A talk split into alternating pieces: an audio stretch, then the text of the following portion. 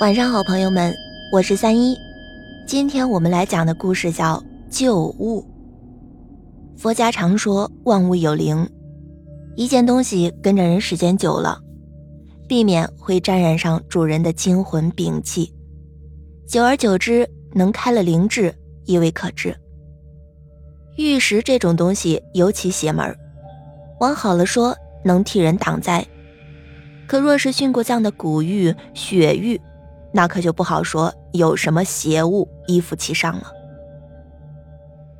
今天要讲的故事就跟邪欲有关，是我一个关系很好的闺蜜前阵子亲身经历的，至今讲起来还是心有余悸。去年十月份，闺蜜过生日，她老公早早的在网上觅得一个翡翠鸡心吊坠，献宝似的送给了闺蜜贺寿。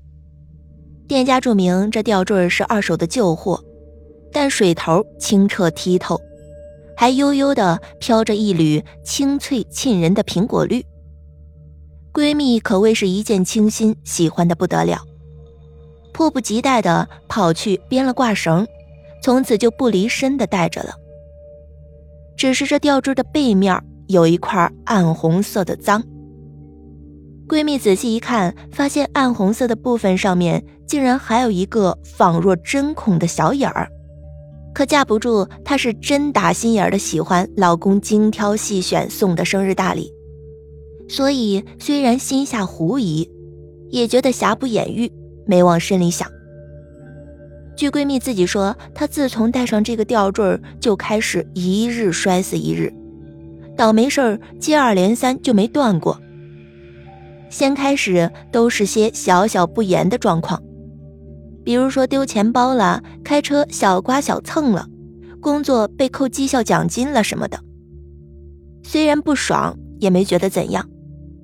直到去年年底有一天，闺蜜的妈妈全无任何征兆的突然就大面积心梗了，所幸发现及时，送去医院抢救，还做了心脏搭桥。才算是捡回一条命来，还没容惊魂未定的闺蜜缓口气儿，她公公那边又出状况了。晴天霹雳似的来一电话，确诊肺癌晚期。由于病灶位置靠近主动脉，并且已经全身大面积的远端骨转移，没有手术必要了。人家医生说的很明确，老人最多也就三个月生命了。该享福享福吧。那段日子，闺蜜一家可以说是愁云惨淡、苦不堪言。她自己也觉得仿佛被什么下咒中蛊一般，非常的不对劲儿。今年三月份，闺蜜的老公带着她公公去医院做放疗，因为排队加塞的丁点小事儿与人发生口角，最后双方都动了手。闺蜜老公被对方用水果刀刺中心包，在抢救室徘徊了三天，总算是在鬼门关前转了一圈，侥幸还阳。这接二连三的凶险遭遇让闺蜜彻底乱了方寸，找了所谓的高人给她看看。人家大师听说她沾染了阴气极重的随物，且不太好送。快清明节的时候，闺蜜微信收到一条好友申请，提示对方是通过通讯录查询到她的。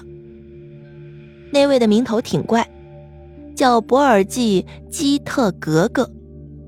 闺蜜以为是认识的熟人，就加了。这位博尔济基特格格的头像是个梳着大青两板子头的背影，朋友圈空空如也，简介也就一句话。我就住在你的心上。闺蜜连发了好几条信息问他是谁，都如石沉大海般没有回音。最后，闺蜜威胁说要删号了。博尔济吉特格格才给她回了一条信息：想知道我是谁？今晚睡觉前在你的床头挂件黑色的衣裳。这下闺蜜心里是真的毛了。她隐隐的感觉到，最近这接二连三的祸端，弄不好都跟这位博尔济吉特格格有关。为了一探究竟，闺蜜在当天晚上睡觉前，真的在床头挂了一件黑色的棉坎肩儿。用闺蜜本人的话说，那天晚上她是足足在梦里看了一宿的无声电影。梦里这位博尔济吉特格格始终看不清楚脸，并且全程未发一语。但闺蜜却了解到，她自小养尊处优，出身高贵，有个青梅竹马伺候的小侍卫与她很是要好，特别是两个人都到了青春懵懂的年岁，更是生出了一层超越男女情欲的真挚情愫。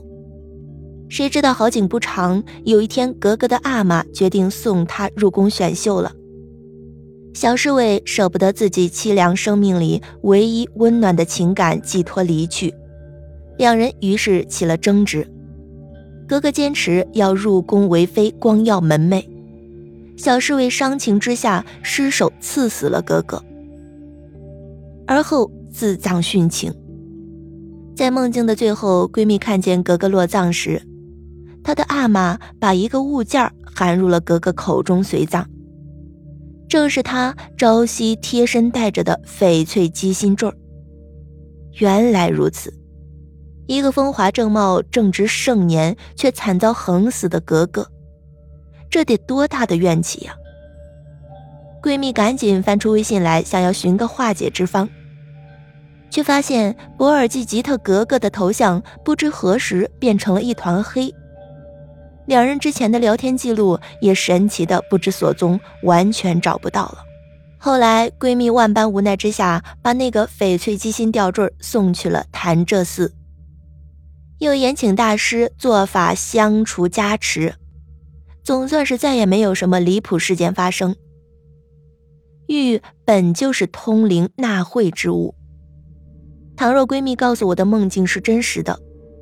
那格格的一念惊魂，必是藏身玉坠中，穿越了百年幽暗沉浮的岁月，几易其主，却依然不甘不忿，恨意难平。